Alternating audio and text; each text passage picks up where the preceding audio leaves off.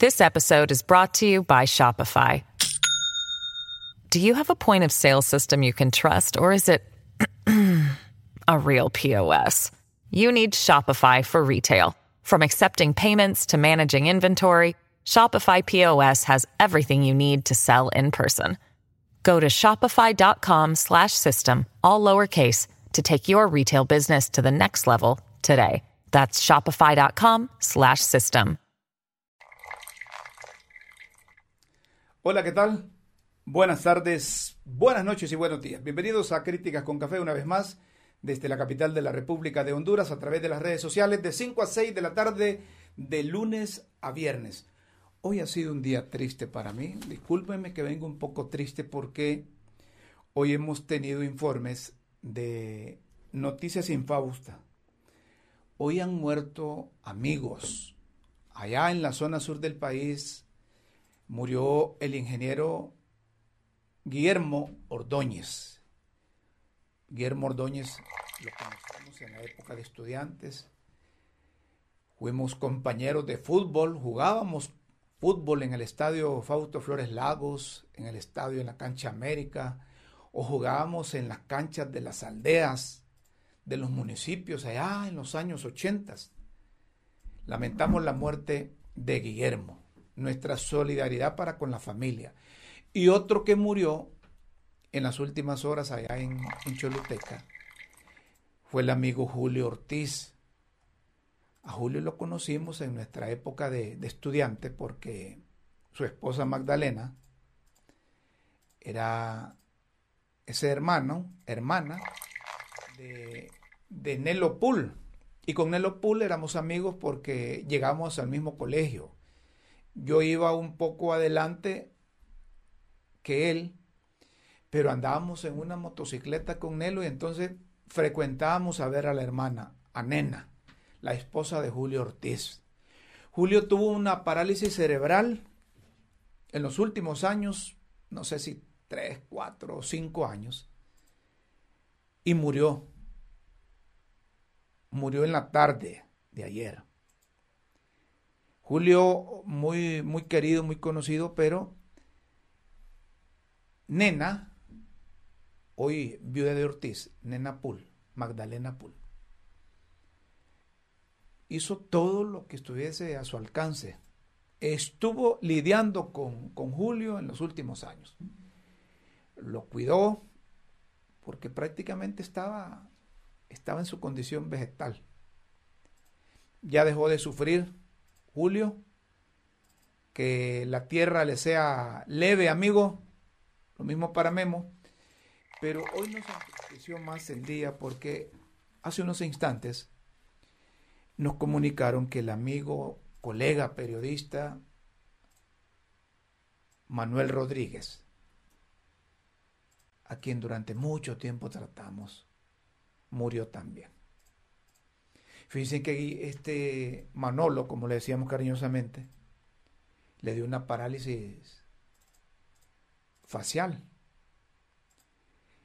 Fueron donde los médicos que, que con terapias al gran Manolo lo iban a recuperar. Y su esposa Elena estuvo todas las últimas, no sé si dos semanas o tres semanas, lidiando con él, tratándolo y hoy también dejó de existir Manolo.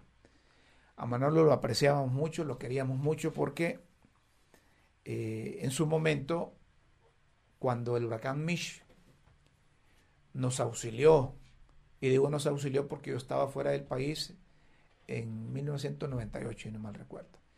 Y Manolo, eh, mi esposa tenía problemas para abastecerse de leche para mi hijo Diego Alejandro. Y Manolo se fue a pie, cruzó casi toda la ciudad y llegó con la leche a, la casa y eso se lo agradecimos eternamente.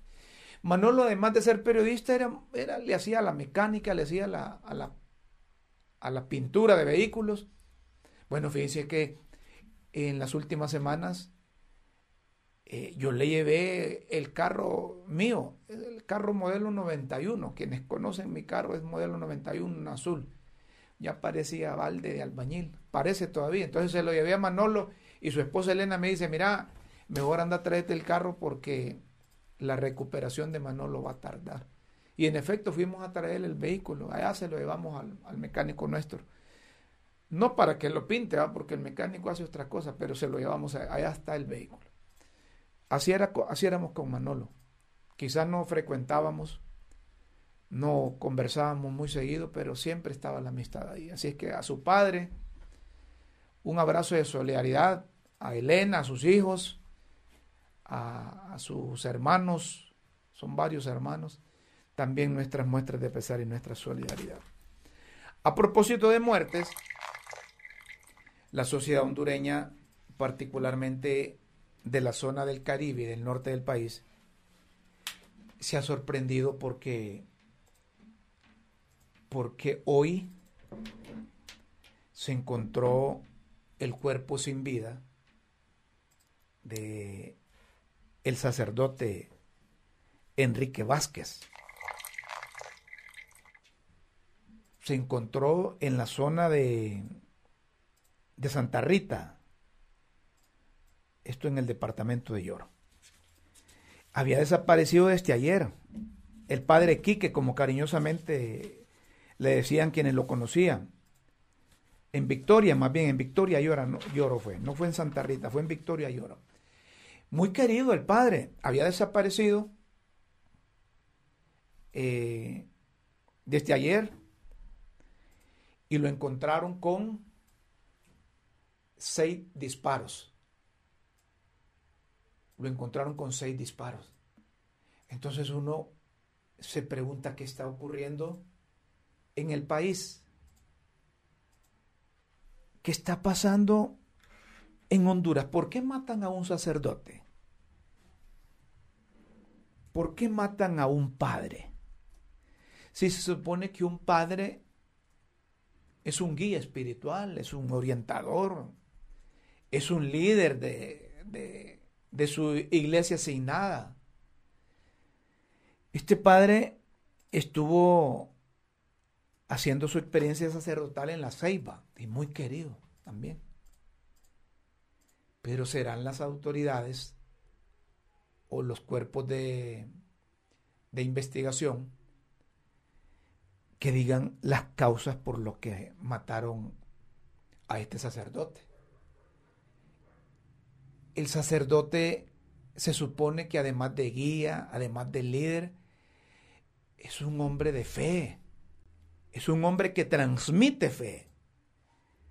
Es un hombre que es cierto que anda con la sotana, pero es un ser humano solidario, que se identifica con los demás.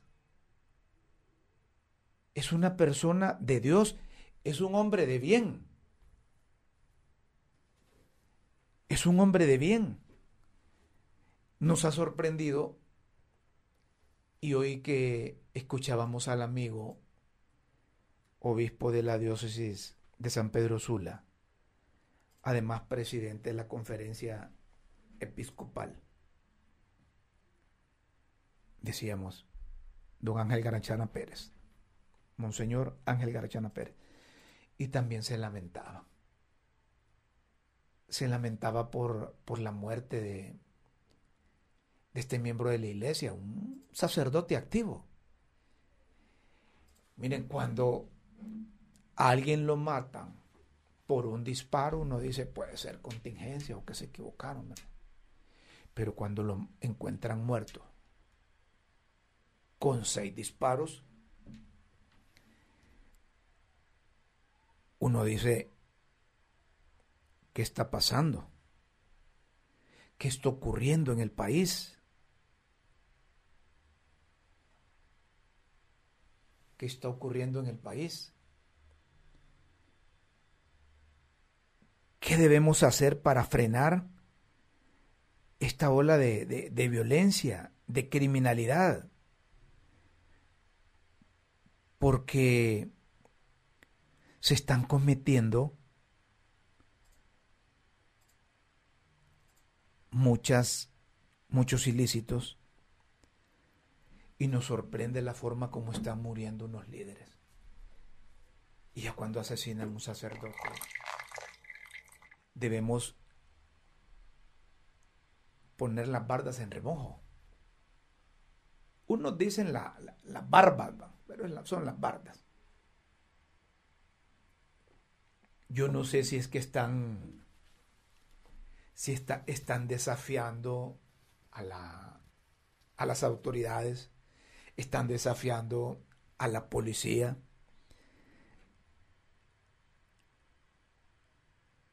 Están desafiando a los cuerpos de investigación del Estado. Es decir, no, no, concebimos cómo aumenta la ola de violencia,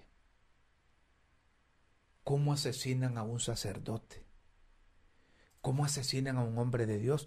Claro, estamos hablando en función de los sacerdotes, en función de los curas, de la gente entregada a Dios, de la gente cuyo papel principal es salvar almas.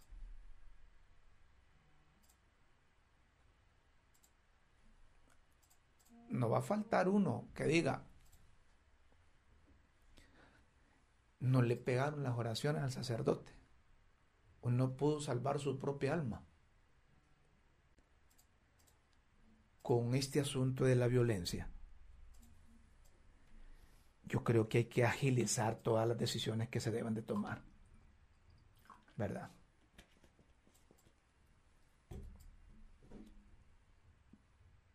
Porque está tocando, miren, yo estoy preocupado porque está tocando a líderes religiosos. Hoy es un sacerdote. Ojalá que no continúe esto porque puede aparecer otro cura, otro padre, un obispo. Dios no lo quiera. Tenemos que...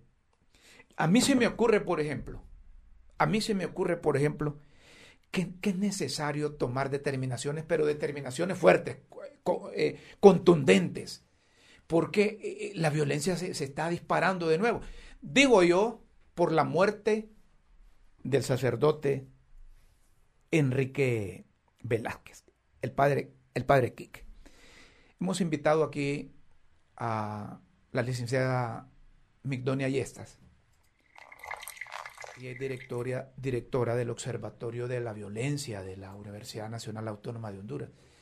Hace unos instantes decía, licenciada, y estas que, que, estamos preocupados porque la violencia está llegando a los de la sotana, a los sacerdotes. Está bien cuando muere, no digo que está bien, pero eh, eh, aceptamos cuando muere un sacerdote por, por muerte natural o por cualquier otra muerte, pero cuando, cuando hay violencia de por medio, cuando hay seis disparos de por medio, ¿qué es lo que está ocurriendo? Gracias por estar con Críticas con Café, aquí a través de las redes sociales. Buenas tardes. Buenas tardes y muchas gracias por la invitación. Es lamentable que muera un sacerdote, sobre todo porque se dedica a mm, la obra de Dios, que se dedica a predicar, a enseñar valores y no a desarrollar otra acción. Yo escuchaba al padre Garachana con mucha preocupación eh, hablar de la no investigación, de que está pidiendo exactamente lo que pide para otros. Un buen líder hace eso. Y eh, que, se, que, que, esté trabajando en un barrio conflictivo como el barrio Medina y que lo hayan seguido para eh, cuando iba a visitar a su madre eh, le hayan quitado la vida y que hayan dejado el vehículo en, en otra parte, solo demuestra que ha sido un asesinato planificado. Y sobre todo porque es un delito de alto impacto. No es cualquier persona, es un líder religioso al que le están quitando la vida. Y entonces la pregunta es, ¿quién es el responsable? No había, no había notificado que tenía amenazas, según entendí. Entonces era un buen hombre, es, un cura, es una buena persona, una persona que se dedica al servicio de los otros, de las, de, de las otras personas que son los católicos, y que le estén quitando la vida solo deja muy mal parado eh, a las instancias de seguridad. Sabemos que la estrategia no ha funcionado, pero que esa estrategia eh, que no funcione y que eh, a cambio de eso maten a personas de bien, porque aquí no pueden decir que es quien algo andaba. No pueden decir que estaba involucrado en alguna actividad. Sí estaba involucrado al servicio de la iglesia, al servicio de los pobres, al servicio de la comunidad. Y que por lo que le dijeron, por lo que oyó, por lo que trabajaba, le estén quitando la vida, ya se vuelve un problema en el país. Cuando estamos hablando de alto impacto, ¿qué significado debe tener esto para la población hondureña? Y le consulto, ustedes que llevan cifras, ¿en un mes ha cambiado la violencia en Honduras? Mire, ha aumentado la, primero le, explico el aumento, el ha aumentado un 2.5% la violencia en comparación al año pasado. Eh, estamos eh, con más o menos 15 casos en comparación al año anterior. Y cuando hablamos de entonces de delitos de alto impacto es porque conmocionan a la ciudadanía, que le hacen sentir que la gente tenga miedo, porque el punto es, ¿y si le pasa a este? que se dedicaba al bienestar de la comunidad, ¿qué nos va a pasar al resto? Y la otra connotación de alto impacto la tiene que va a generar mucho miedo y alarma social, pero además nos va a poner muy mal como país a nivel nacional y a nivel internacional. Y, creería yo, espere que venga un mensaje del Papa Francisco para eh, las condolencias con esta familia y a su misma familia de la iglesia. Eso es delito de alto impacto. Todos los delitos son de alto impacto porque las personas no deberían morir, las personas deberían morir de viejitos o de una enfermedad y no por la violencia y la criminalidad, que es uno de los principales problemas del país. Mire que el Santo Padre, el Papa Francisco, hasta se ofreció para mediar en la guerra en la invasión de Rusia a Ucrania. Y yo creo que no ha muerto ni un sacerdote en esa guerra. Y mire aquí en Honduras, muere un sacerdote por la violencia. ¿Qué significado internacional tiene esto, licenciada Ayesta? Eh, básicamente es esa la alarma social, la preocupación de que no se respeta la vida. Ese es el significado. En Honduras, ser hombre menor de 30 años es un principal riesgo para ser víctima de la violencia. Y eso va a generar mucha alarma social. Me repite, me, repite, me repite eso, por favor, que dice que en Honduras ser hombre menor de 30 o 30 años es un riesgo. Es un riesgo.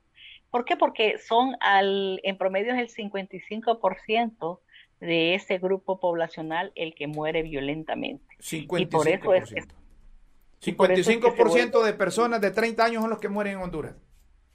Menor de 30 años, es decir, de, 0 a 30 años. Sí.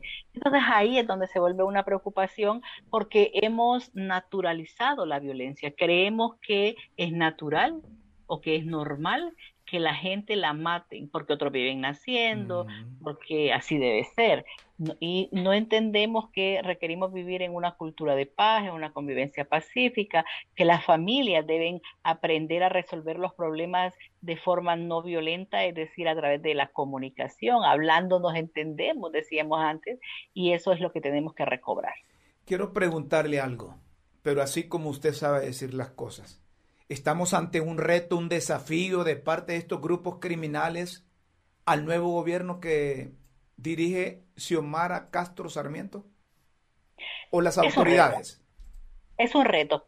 Hay que recordar, hay dos fuerzas en pugna y una es la del orden, la que constitucionalmente, constitucionalmente nos defiende y nos protege, servir y proteger, Policía Nacional. Y hay otro grupo que para cometer sus eh, ilícitos y sus actividades delictivas se vale de la fuerza y del poder para seguir operando. Y por lo tanto, ellos siempre van a querer demostrar que son poderosos y que no importa todas las estrategias en materia de seguridad, ellos van a seguir operando. Por eso es que es un reto. Por eso es que es necesario que las nuevas autoridades puedan hacer capturas certeras, porque mire, en Honduras dicen, ay, capturamos al mayor mm, marero del país, pero la Mara siguió operando, entonces no era el mayor. Lo que pasa es que lo dicen precisamente para, para entender que em, y, calmar a la, a la, a la, población. A, la población, así como apacigua o apacienta mis ovejas, ¿no? Y y al final los eh, autores intelectuales casi nunca son capturados y cuando son capturados vea usted que allá en progreso dejaron libre al marero mayor, ¿no? Entonces eso se vuelve un problema porque la gente piensa que es eh, con el permiso del mismo Estado que se siguen desarrollando.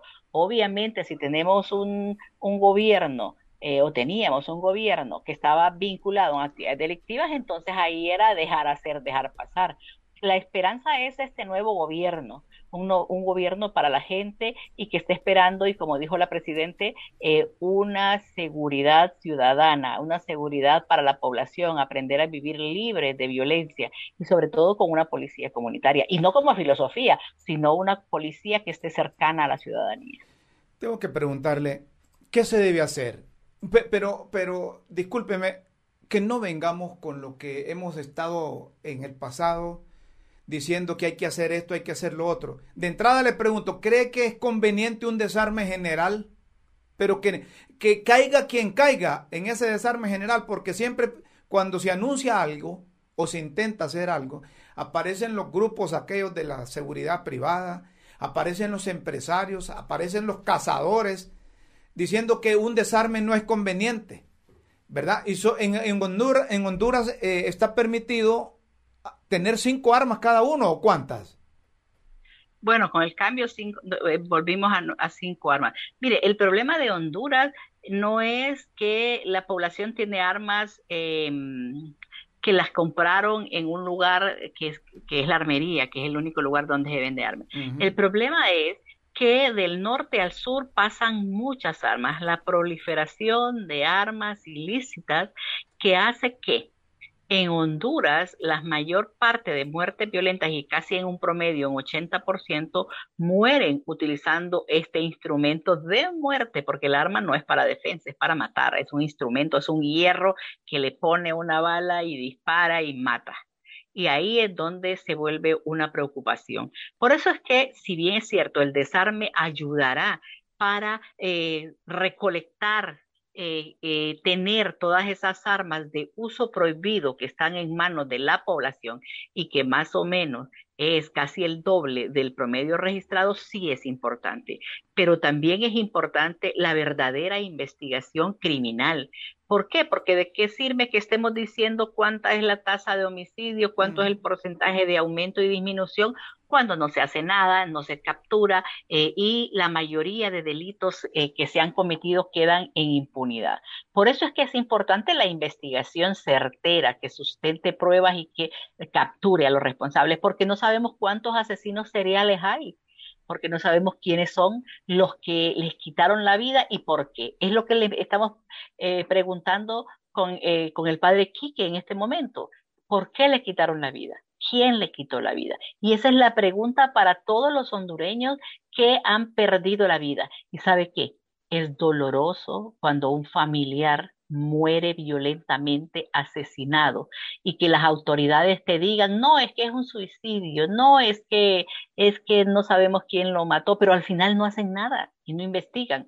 Entonces, siempre están durmiendo el sueño de los justos y los procesos de investigación se quedan ahí eh, sumando más a esa mora investigativa y esa mora judicial, porque en su mayoría se quedan en la impunidad. Es decir, si hay un desarme en general, hay que prohibir la venta de armas. El desarme general no es prohibir la venta de armas, eso es una veda. Entonces, eh, podrían ser las dos cosas. Esto queda a juicio del legislador o a juicio del proponente para ver qué es lo que eh, podría ser. Es sacar de circulación las armas de fuego va a ser importante.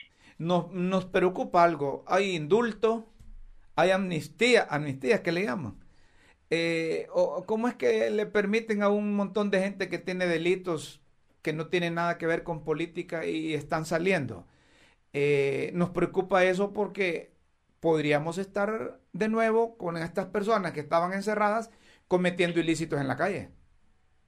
Bueno, los indultos no son para asesinatos y ya lo han establecido los abogados. Es para temas políticos o vinculaciones que les hicieron en temas políticos.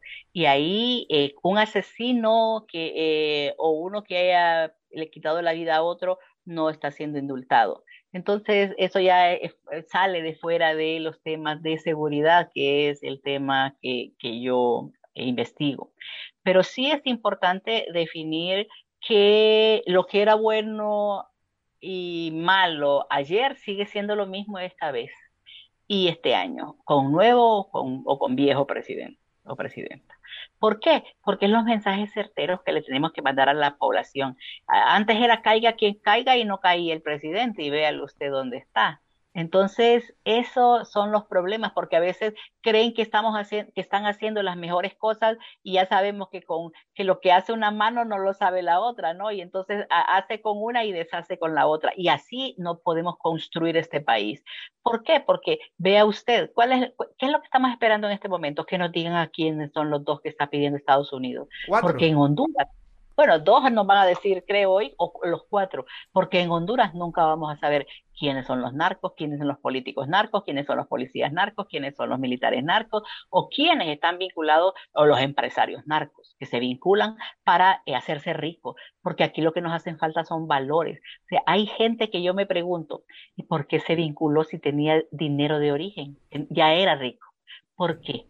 Porque la envidia, que es un valor, eh, eh, negativo los hace creer que deben tener más que el, resto, cuando al final van a quedar presos en Estados Unidos de por vida sin que puedan usar ese dinero que se robaron. Y ahí es donde, o usaron o lavaron, ahí es donde está el problema. Tenemos que volver a la escuela, a esa seguridad ciudadana que nos están planteando para trabajar el tema de prevención, porque de lo contrario, vamos a vivir creyendo que estos que se vinculan a las actividades ilícitas son los ricos y poderosos y hay que envidiarlos y hay que creer que son héroes o creer que son los mejores. Y ahí es donde está el problema en el país. Estamos en una crisis de valores, una crisis que tiene que ver con eh, estos políticos que creen que cuando llegan al Estado, el Estado son ellos y pueden hacer y deshacer. Eso no es cierto. Y no se les olvida que cuatro años después, la situación puede cambiar.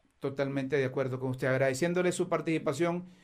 30 segundos para una última pregunta, licenciada Migdonia Yestas.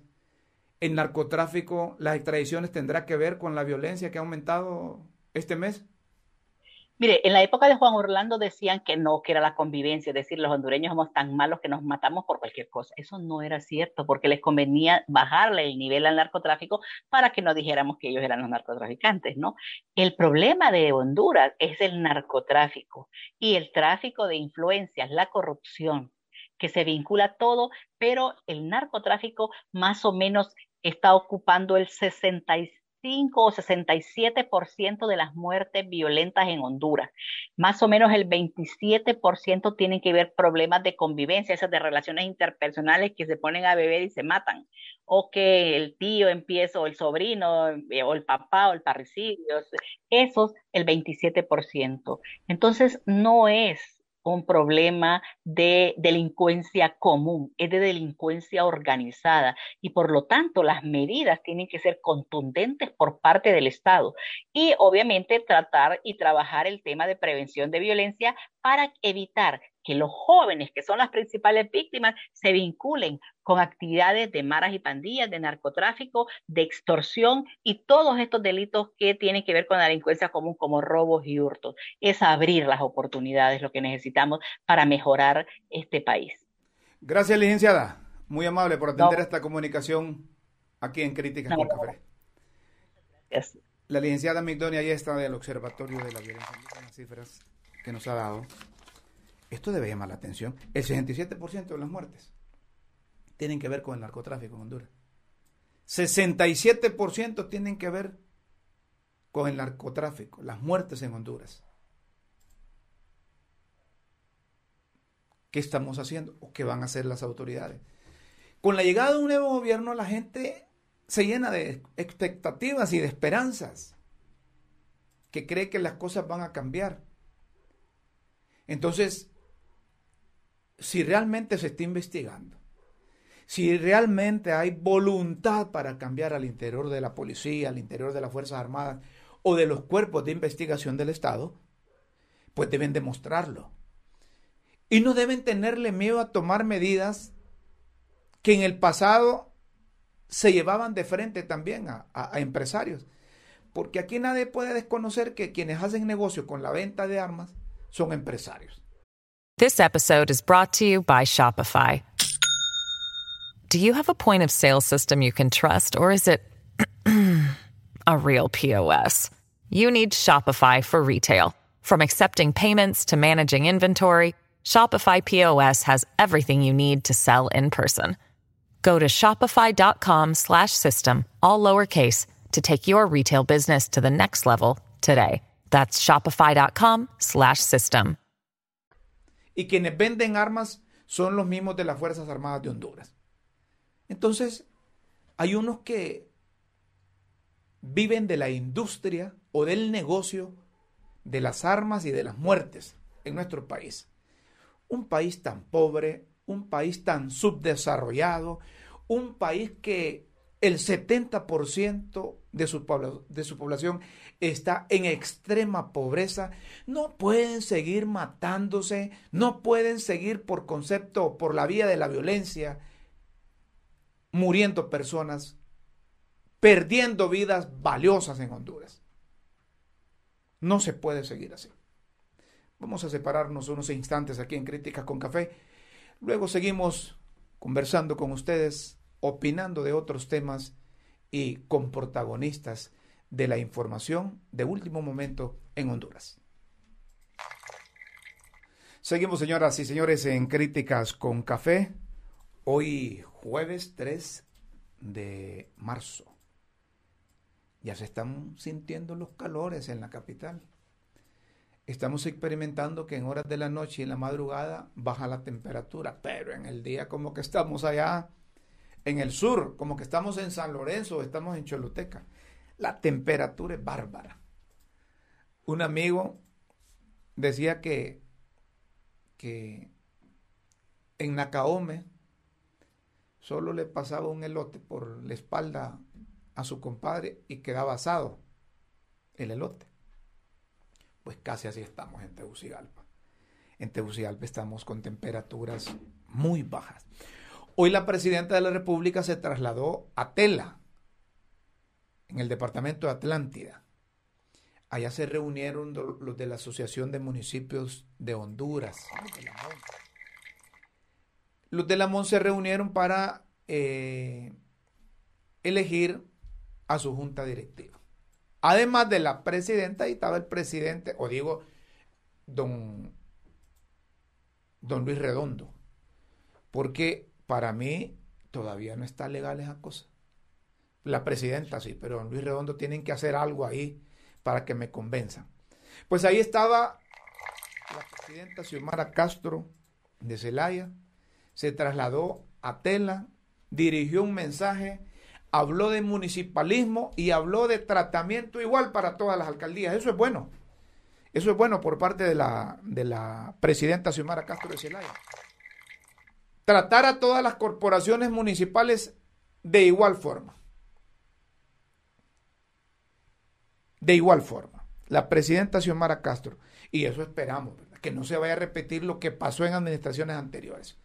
O en la última administración que tuvimos que el gobierno de la República, presidido por don Juan Orlando Hernández, próximo a ser extraditado, giraba instrucciones al secretario de, Gobernación, Leonel Ayala, que solo le diera las, las transferencias o autorizara las transferencias a los alcaldes de filiación nacionalista. Muy bien ese discurso y le vamos a dar seguimiento, doña Xiomara, le vamos a dar seguimiento a su discurso hoy en tela, en donde dice que a todos, a todos los alcaldes y alcaldesas les va a dar igual tratamiento. Y cuando hablamos de igual tratamiento, nos referimos a las transferencias que por ley corresponden al Ejecutivo trasladarle a las alcaldías municipales. Juramentó al nuevo presidente de Lamón, al alcalde de Concepción, Santa Bárbara, militante del Partido Libertad y Refundación. Militante del Partido Libertad y Refundación. El, el señor Nelson Castellanos. Nelson Castellanos.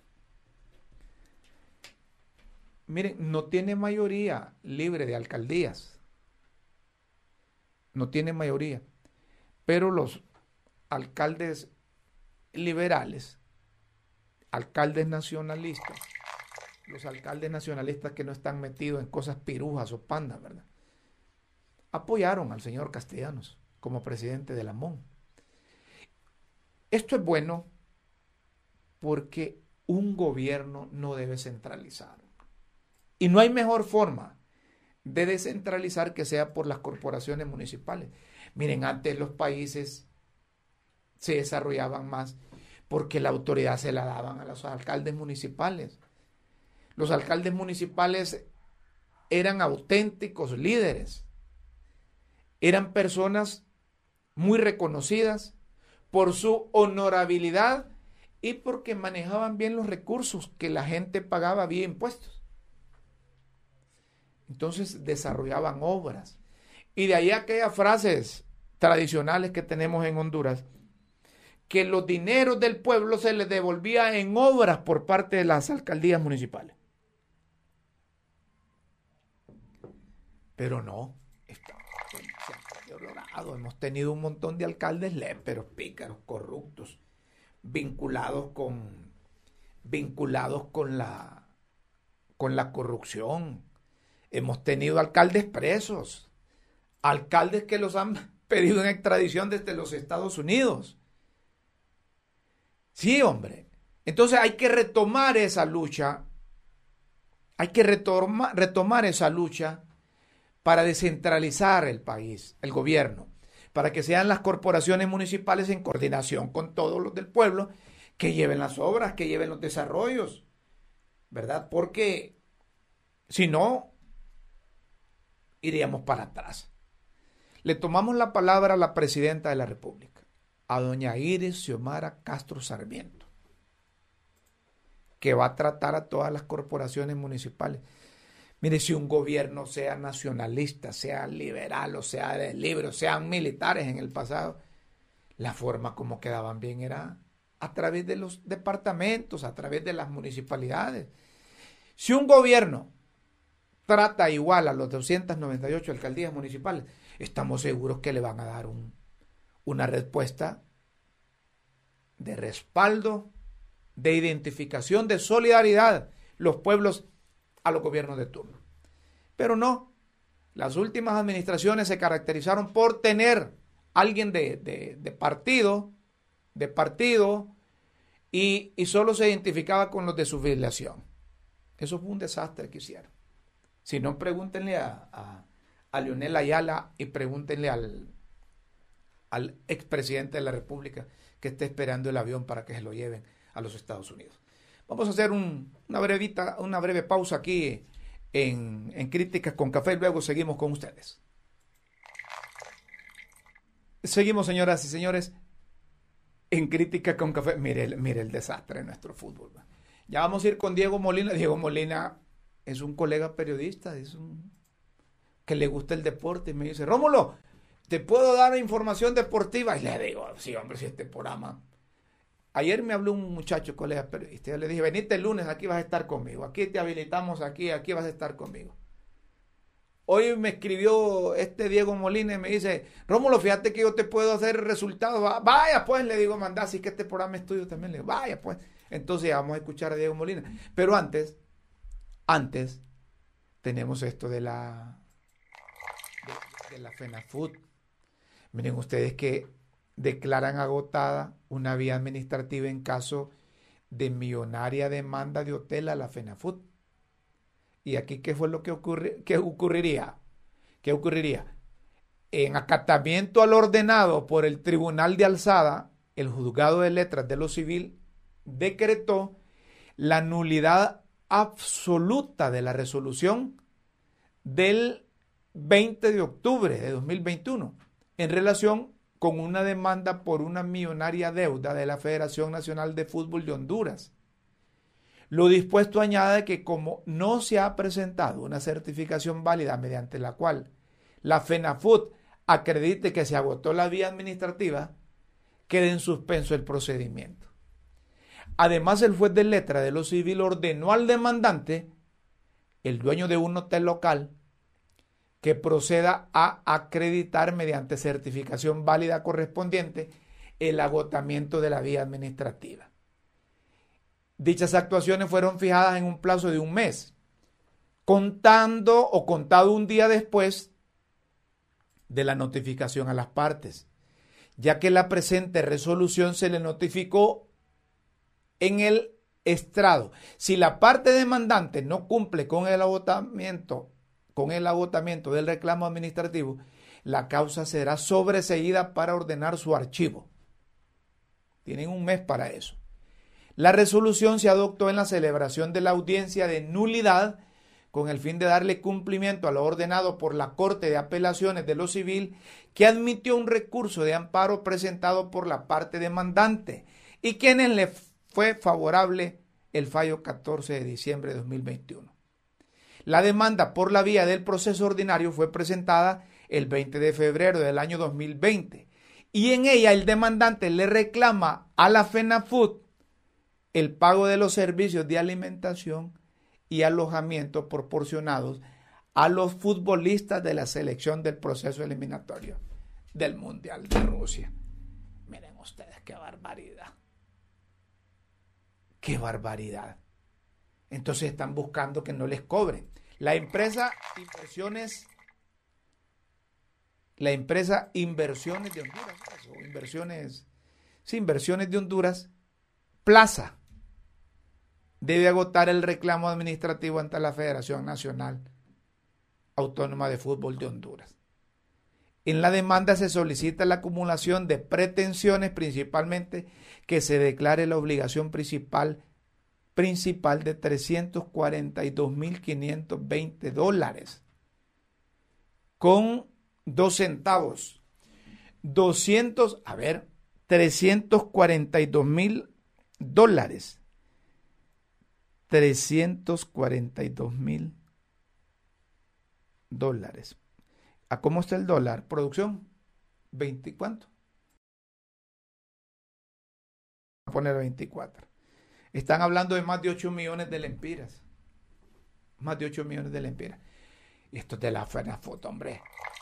Se mandaron a comer los jugadores, a los técnicos, a todos los preparadores físicos. Y a saber qué otro más llegó a comer ahí. A cuenta de la FENAFUT. Paguen, hombre. Ahí se van a salar. Ahí se van a salar. Miren, o a saber si por eso es que, por eso es que no clasificó la selección a Qatar. Por eso no clasificó, porque miren, quien no da la comida o no paga la comida, decía mi abuela, se sala. Y a lo mejor eso le pasó a la, a la FENAFUT. Por eso es que no clasificó la selección. Más de 8 millones de lempiras. Deben buscar recursos, hombre, si tienen patrocinadores. Tienen patrocinadores si por participar la FENAFUT recibe su pistillo, como dicen los muchachos. Perdón. Así que páguenle a ese hotel, hombre. Yo no sé quién es ese hotel, ni quién es el baño, ni nada. Eh, eh, inversiones Honduras, Plaza. ¿Será ese mismo hotel Plaza? A ser, ¿verdad? Pero no, hombre, ya cuando se niegan a pagar la comida, cuando se niegan a pagar la comida, se sala. A lo mejor eso fue lo que le pasó a la, a la, a la FENAFUT. Eh, hay un boletín de prensa de la Embajada de los Estados Unidos, ¿verdad? Que están coordinando para conservación del patrimonio cultural.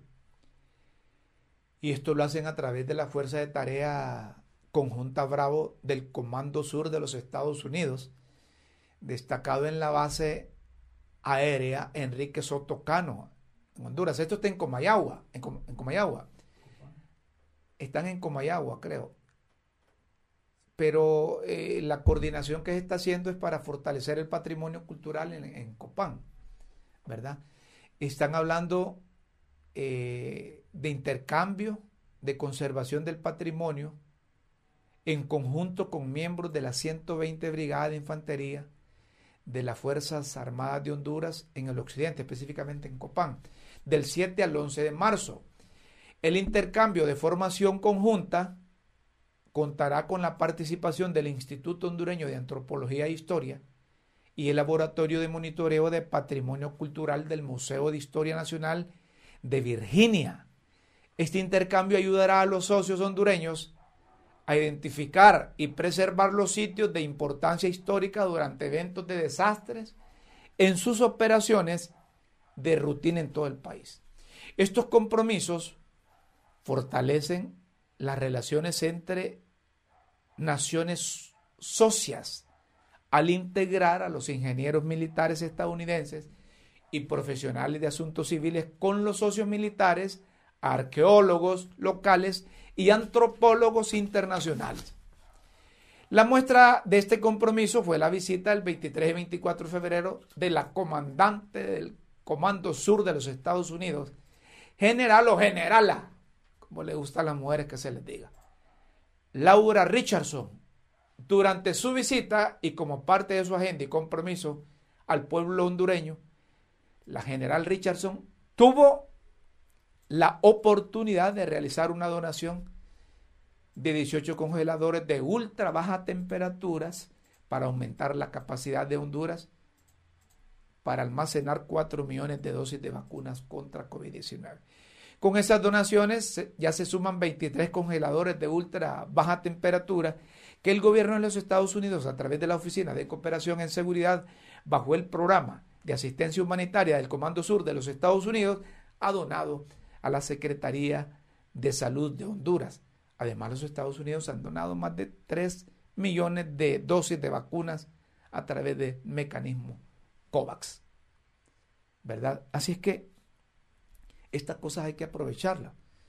La gente de los Estados Unidos viene dona, ayuda, se identifican, pero también exigen, ¿verdad? Porque si ustedes recuerdan, vino un alto funcionario, vino la vicepresidenta, después vino otro de seguridad, después vino otro, después vino la del Comando Sur, y están viniendo los pedimientos también de, de extradiciones de hondureños vinculados al narcotráfico a nivel de Latinoamérica y que se los quieren llevar para los Estados Unidos. Unos no van a tocar tablil. Y yo no sé para qué esconden también los nombres, hombre. Miren, el ministerio, no el ministerio, sino que el, el Poder Judicial, la Corte Suprema, la Corte Suprema debe decir de quiénes se trata. Si ni que fueran hijos de vieja dunda, los de la policía, que antes de que emitan órdenes de captura no van a ir a encerrar a la gente. Es que hay procesos. El proceso de querer detener a la gente es rodearlos a donde viven, así como hicieron con Juan Orlando Hernández. Irlos a topar a donde están. Y esperar que emitan la orden de captura. Ya con la orden de captura hacen lo que hicieron con el expresidente. Digo, en, estos tiempos, ¿verdad? Como por arte de magia ha cambiado la Corte Suprema de Justicia. ¿Cuándo? Durante los últimos 11 12 años los magistrados iban a correr así como corrieron hoy a, emitir órdenes de captura, entregárselos a la, a, la, a la policía para que procedan. No, escondían, escondían. ¿Desde cuando el presidente de la corte había dicho, miren, hay veintipico de, de, de solicitudes de extradición, este hombre hubiera puesto la renuncia, hombre. Este presidente de la Corte Suprema de Justicia. Porque imagínense desde cuándo él mismo dijo que habían tantas órdenes de, de, de captura provisional, así, para luego llevárselo a los Estados Unidos. Y no se, no se procedió hasta ahora. Si la Cancillería no saca nada, no saca nada a la Corte. No, se, no, no hacen las reuniones virtuales para nombrar a esos jueces. Sale la Cancillería, sale la Corte. ¿Se acuerdan que nosotros les decíamos en el pasado, miren, esas órdenes de captura las lleva una tortuga, les decíamos nosotros, y las lleva una tortuga renca. Las lleva una tortuga renca. Por eso cuesta que llegue. Pero ahora parece que están cambiando las, las autoridades judiciales. Pero como decía aquel, aquel poema, ahora ya es tarde. Ahora ya es tarde. Esa corte tiene que, tiene que pasar a mejor vida. No sé si, si van a esperar que cumpla el periodo o se tome una determinación, pero que sea conjunta, desde el Congreso para que, para que proceda. Llegamos a las 5 con 55 minutos. Aquí hay, ¿ah? se, se, realizó, dicen los bomberos, eh, la recuperación de un cadáver desconocido allá en... ¿A dónde fue esto? Esto fue en, en Omoa. En Omoa. La Policía Nacional mandó, estaban esperando a los forenses, yo creo que a estas alturas eh, ya deben haber identificado. Llevaron lanchas que ellos consideran como lanchas tiburones. Miren, esta es una labor que hacen los miembros del cuerpo de bomberos. Ahí déjenme producción esas, esas tomas ahí, por favor los cuerpos de, el cuerpo de bomberos hace una labor titánica y a veces no se le reconoce. Imagínense ustedes que si no estuvieran ellos, estos cuerpos desaparecerían, no se recuperarían, los animales los devorarían ahí. Pero ellos hacen una labor titánica. Recuperan los cuerpos sin vida de personas que han eh, fracasado, que han naufragado o que por andar faenando tuvieron problemas. Si no es el cuerpo de bomberos, no se hace. Lo ideal sería prevenir, ¿verdad? Lo ideal sería, lo ideal sería prevenir. Bueno, hay un, un último comunicado ahí de la de casa de gobierno. Sí, pero, pero, pero que, que se están, están llegando tarde los comunicados. ¿Ah? Están llegando tarde los comunicados. Vamos a. ¿Qué estaba hablando ahí el señor Edwin Araki allá?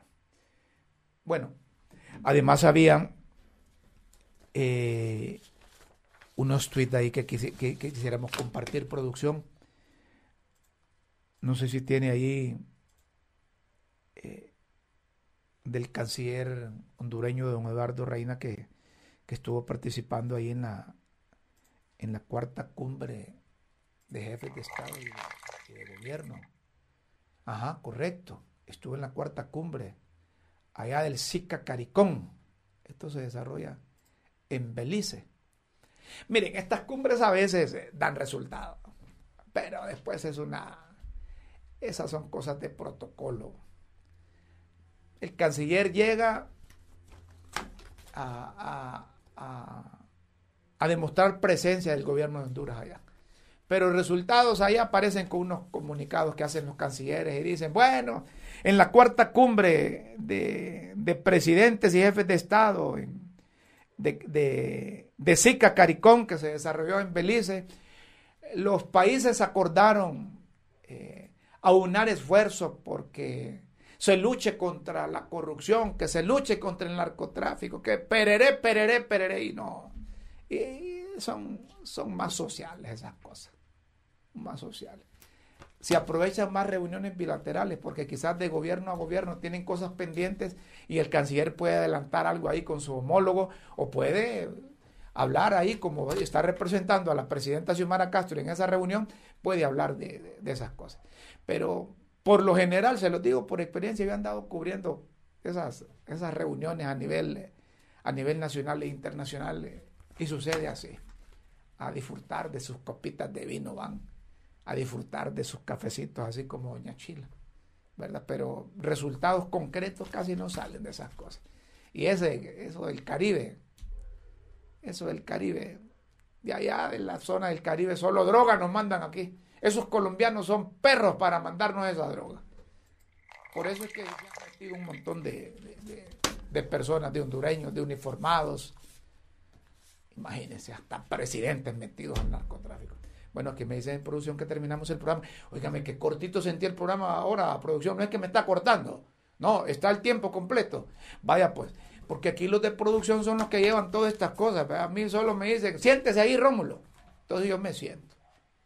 Bueno, les agradezco que nos hayan seguido hoy y que hayan sintonizado, ¿verdad? Y que se hayan pegado en las redes sociales siguiendo críticas con café. Tenemos reportes de diferentes partes de Honduras y del mundo que están siguiendo la transmisión. Gracias, será hasta mañana. Mañana viernes a las 5 de la tarde por las redes sociales. Críticas con café con Rómulo Matamoros. ¿Qué pasó con el audio de, de Diego? Diego Molina. Bueno, dicen producción ahí que no, no, no, que no, no lo pudieron procesar allá. Ah, bueno. Diego, Vamos a ver cómo le hacemos mañana entonces, pero, pero está bien que esa iniciativa tuya la vamos a tomar en consideración para incorporarte aquí también. Nos vamos. Feliz tarde, buenas tardes, buenas noches, buenos días. Hasta mañana.